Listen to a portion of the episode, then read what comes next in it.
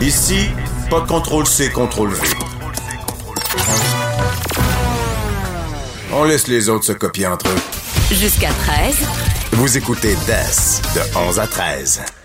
Midi presque 50, ma foi, ça va vite. Euh, Joanie, il faut revenir sur euh, un dossier qui t'a euh, qui t'a surpris. J'ai pas eu le temps de voir tous les détails, mais le Dalai Lama qu'on qu'on est habitué de voir comme étant, euh, ma foi, quelqu'un aux grandes Oui. idées modernes. Puis, puis tu connais mon petit côté spirituel. Écoute, je t'ai apporté, apporté mon livre qui s'appelle L'art du bonheur par sa sainteté, le Dalai Lama. OK? Fait que je suis en train de le Il est, lire. il est usé, là. Il est tu usé, tu là. passé. Tu vois, ça m'intéresse beaucoup. Alors, j'ai été vraiment heurtée. Hier, en fait, il y a un journaliste de la BBC qui a partagé un texte sur son entretien avec le Dalai Lama. Puis, euh, j'ai vraiment été déçue des propos de, de cette sainteté de 84 ans. Je te rappelle que dans la tradition religieuse tibétaine, le Dalai Lama représente un Bouddha en devenir un être éclairé, divin. Et en fait, serait même l'incarnation de la compassion. Puis le titre Dalai Lama existe depuis 14, le 14e siècle. Puis celui en poste actuellement est le 14e Dalai Lama. Puis selon la croyance tibétaine, chaque Dalai Lama est une réincarnation de ses prédécesseurs. Alors là, le journaliste a posé différentes questions au Dalai Lama, entre autres, euh, bon, euh, des discussions sur le président américain, l'immigration et sur le prochain successeur du Dalai Lama, parce que quand même, il y a 84 ans, il y en a plus de faits qui en, qui en restent finalement. Et sur Trump, le Dalai Lama a dit que, bon, oui, le président américain manquait des principes moraux. C'est juste que, à quel point est-ce qu'un leader spirituel peut se, tu sais, qui est censé Ouais, incarner la tu- compassion, peut se permettre de critiquer un autre humain. C'est ça, ça, Ouais, ça, que à la limite, d'accord ou pas, c'est peut-être pas le. Dalai Lama qui devrait faire de la politique. Exact. Deuxième point qui m'a étonné, euh, il dit que l'Europe devrait appartenir aux Européens et qu'éventuellement, après avoir reçu de l'aide, les immigrants devraient retourner dans leur pays. Sauf que ça, ça vient d'un homme qui est lui-même en exil depuis 1959, là, tu sais, je veux dire. Ouais, wow. Puis Lui, là, il dit les immigrants, euh, ils devraient Ben, se faire euh, en Europe, traiter un peu, puis après ça retourner chez eux. Exactement. Puis l'Europe, ça appartient aux Européens. Et le point qui m'a le plus fâché, puis c'est pas la première fois qu'il qui, qui, qui, qui s'expose comme ça avec des propos qui, qui font réagir, qui font jaser. Alors, euh, on, lui a demandé, bon, est-ce que, est-ce que tu sais qui est en liste pour être ton successeur? Est-ce que ça pourrait être une femme? Puis il dit, ben oui, si c'est une femme, ça se peut très bien, mais il faudrait qu'elle soit attirante parce que sinon, les gens voudront pas vraiment voir son visage. Il ajoute, oui, oui, le prochain Dalai Lama pourrait très certainement être une femme, mais il faudra qu'elle soit jolie, sinon, elle ne sera pas vraiment utile. En anglais, là, juste parce que c'est c'est fâchant, il dit, yeah, it could certainly be a woman, but would have to be good looking or would be not much use. Ben voyons Tu sais, donc. je veux dire, ça m'a tellement, tellement fâché. Tu sais, il est reconnu. Monsieur Lama, euh, Ben là, le il, échappe, il échappe bien raide. Dalai. Oui, puis il est reconnu à travers le monde pour son partage d'un message de tolérance, de paix. Tu sais, je vous rappelle qu'en 1989, ouais. il a reçu le prix Nobel de la paix. Puis il est en train de dire, ben oui, Il a pris le, le prix Nobel de l'épée de, oui, de l'épée, je, je suis bien d'accord avec avec Bref, cette phrase-là. il y a une incon- incongruité dans, dans tout ça. ça. ça me fâche. Fait que mon livre, là, regarde, Tu le jettes. je l'ai lancé de l'autre bord de la J'ai pièce. traité le Dalai Lama d'épée. Là. Tu vois quand quelques quelle regarde, situation non, tu mais me mets. Mais j'avoue que, parce qu'il a fallu, euh, je pense qu'il y a plusieurs personnes qui ont dû lire la citation de quelquefois en disant, y Ben- a-tu, j'imagine l'intervieweur, ouais, tu dis ça pour vrai? Oui. Puis là, tu vérifies. Écoute, puis ça il répète deux fois euh, dans des mots différents. Là. C'est ça. Mais en gros, si lui, il y a une, une Dalai Lama, faut qu'elle soit belle, sinon, regarde, là. Sinon, à, quoi, ça, sert? On voudra pas lui regarder la face. Puis ça a été repris par d'autres médias. Puis, tu sais, j'ai- je te l'ai donné deux fois en français. Je l'ai lu aussi en anglais, juste pour vous dire à quel point il l'a répété plusieurs fois. Puis les autres médias ont pris ça. Ça fait énormément jaser. Puis comme je t'ai dit, c'est pas la première fois qu'il fait une espèce de coming out sur des, des sujets comme ça. euh, Je pense qu'à un moment donné, il faut que tu. Je comprends qu'à un certain âge, il y en a qui sont très à jour, euh, je pense, au niveau social, des personnes âgées, puis qui, sont, qui ont suivi le courant.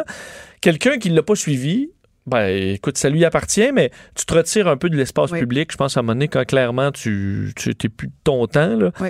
Alors, euh, tu euh, excuse-moi, Monsieur Dalaé, là, t'es pas non plus facile sur les yeux, là, mais t'as t'as quand même plusieurs euh, millions de personnes qui, qui, te- qui, te, qui te suivent et qui te, lisent et qui t'écoutent. même Fait si c'est pas le plus cute. C'est ça. Fait que pour une femme, je veux dire, moi, la dernière chose qui m'intéresse, c'est sa face. Là. Je, veux, je veux entendre ses propos, je veux être soulevée par, par son message là, et pas par son physique ou sa beauté. Hein? Ça n'a pas besoin de Sean Mendes, euh, Oui. le Dalai Lama, pour que tu, tu lises, là, admettons. Ah, là. si c'est Sean Mendes, le Dalai, là, Tu vas regarde. devenir, euh, Je deviens bouddhiste, moi aussi. Je m'en vais vivre au Au, Tibet. au je fais Tibet, ce ça qu'il veut. pas de problème. OK? Euh, L'autre sujet, parce qu'on parlait un peu science, Ouais. euh, le, euh, étude ou du moins données sur quel endroit dans le monde on retrouve les gens qui ont la meilleure santé cardiovasculaire, puis c'est probablement pas là où on pense. Non, exactement. En fait, c'est ça, il y a une étude qui a été réalisée sur plus d'un an auprès du peuple Tsiman. C'est une tribu qui vit dans la forêt amazonienne, dans les environs de la Bolivie. Puis cette étude a montré que ce peuple indigène possède la meilleure santé cardiovasculaire au monde. En fait, c'est pas compliqué. Là. Il y a littéralement aucune trace de problème cardiovasculaire chez cette tribu-là. Puis avant, la, la- la population qui détenait ce titre-là là, de bonne santé cardiovasculaire, c'était en fait les femmes japonaises. Alors, devant les résultats de cette, étude-là, il y a le, co- le correspondant médical en chef de CNN, Dr Sanjay Gupta, qui a décidé de se rendre justement auprès du peuple Tsiman en Bolivie, dans la forêt ama- amazonienne, pour l'observer, pour voir en fait qu'est-ce qui fait que ces gens-là sont tellement, sont si en santé. Puis euh, pour arriver à ces conclusions, ben, d'abord, il s'est penché sur trois aspects de leur vie, leur alimentation, leur activité, leur activité physique et leur, euh, le temps qu'ils accordent au repos. Faut que je te dise que les Tsiman vivent en groupe d'environ 60 personnes, proches euh, des rivières dans la forêt amazonienne. Puis tu sais, ils n'ont pas d'électricité, ils n'ont pas d'installation moderne, pas de cellulaire, rien du tout. Tu sais, quand le médecin rendu là a sorti son iPad, ben, c'était le choc total dans, dans le village. Ouais, ouais. Alors, au niveau de la bouffe, de la nourriture, le docteur Quel est le secret? Gupta, le docteur, le docteur Gupta pensait que, bon, sûrement qu'il qu'il vivait de façon paléo avec un régime qui était basé à 65 de, de, de, de produits de protéines animales, puis c'est pas ça. Pantoute, en On a fait. juste des grosses larves? non, Non, non, même pas de larves? Même pas. Écoute, en fait, 70% des calories que consomment les timanes proviennent des hydrates de carbone comme les plantains, le riz, le maïs. Donc, seulement 15% de viande, puis l'autre 15% c'est le gras, puis tout est naturel. hein. Il n'y Mais a tout rien de de pas transformé. manger, là? Du Ben, riz, des patates? Ben, exactement. Oui, sauf que tu vois qu'il y a plein de livres qui mettent de l'avant les pommes de terre et le riz, là, qui disent que les, les fameuses starch, c'est très, très bon pour la santé. Bref, Oui, ce sera pour une autre chronique. tout, ouais. Oui, oui, oui. Euh, mais puis, tu sais, tout est naturel. Il n'y a, il y a rien qui est transformé ou raffiné. Il n'y a pas de sucre, il n'y a pas de sel. Puis leur diète leur procurerait deux fois plus de fibres que la diète américaine standard, puis serait très riche aussi en, en micronutriments euh, comme le sélénium, le potassium, le magnésium. Puis aussi pratiqueraient le jeûne intermittent. Peut-être pas parce que ça leur tente, mais parce que euh, bon, la nourriture est pas toujours abondante. Après ça, l'activité physique, les femmes vont, vont cueillir, les hommes vont chasser et pêcher.